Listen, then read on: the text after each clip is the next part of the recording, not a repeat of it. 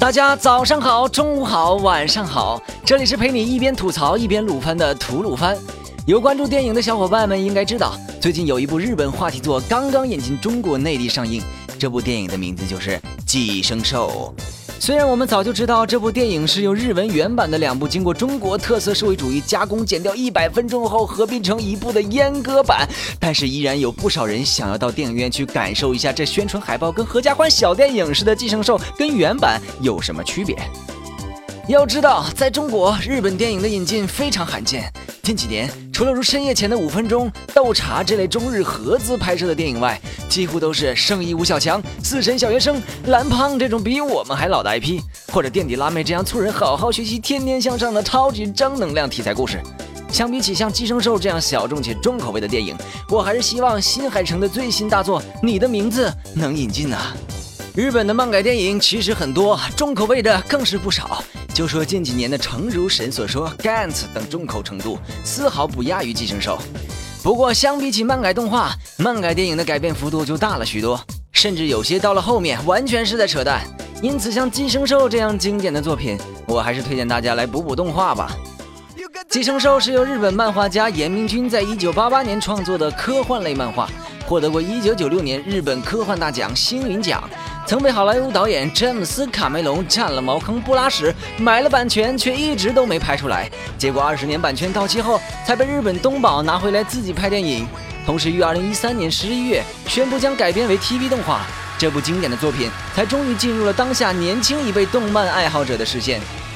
故事讲述了某天突然出现了一种可以寄生在人体并取代宿主大脑的吃货生物，他们极度挑吃，只吃人类。男主角新一被寄生时，机智的用耳机线捆紧自己的右手，从而练成了自由变换的触手麒麟臂，与一众凶狠恶毒的寄生兽展开殊死搏斗，最终感悟到人类其实是地球的蛀虫，再不重视环保就要被寄生吃货吃掉了的故事。这个故事教训我们，耳机还是要买有线的好啊。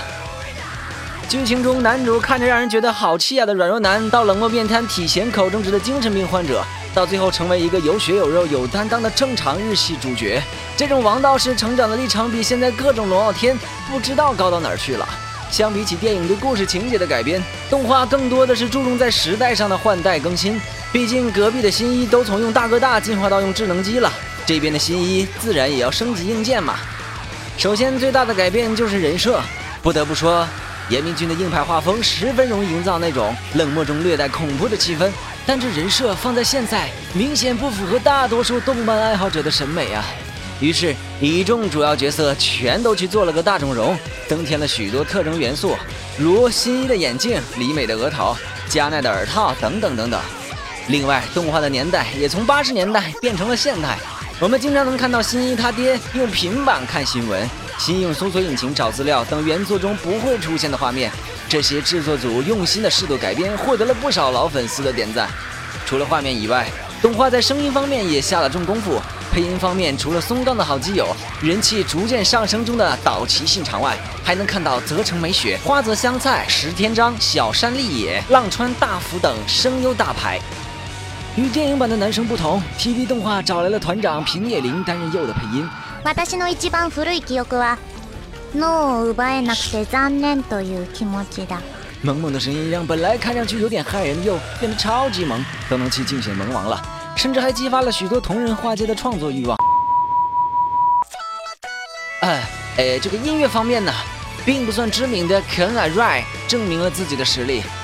加上寄生兽的 OP Let Me Hear。 高燃的和嗓与寄生兽的冷漠相反，却又与作品主题的残酷十分契合，成了当时在各个网站刷屏的神曲之一。Madhouse 扎实的制作水准，加上严明俊的神剧本，本作绝对称得上是良心之作。虽然在国内没有像《进击的巨人》《东京吃货》那样火，虽然动画对剧情的描述总有一丢丢缺失，导致不如漫画那么内涵有深度，又虽然每次看寄生兽战斗时，都觉得自己被喷了一脸的口水。但总体而言，《寄生兽》都是一部值得细细回味的佳作。如果你还没看过，或者被中国版电影雷到的话，不妨补一补哦。推荐补番指数四星半。OK，今后吐鲁番会继续向大家推荐那些值得补番或者重温的经典作品。让我们下期再见，拜拜。本节目视频版本，请关注鱼子酱微信公众号收看。娱乐的娱，黑子的子，欧尼酱的酱。我们的 ID 是鱼子酱，开头手写字母小写 YZJ 加数字七四七。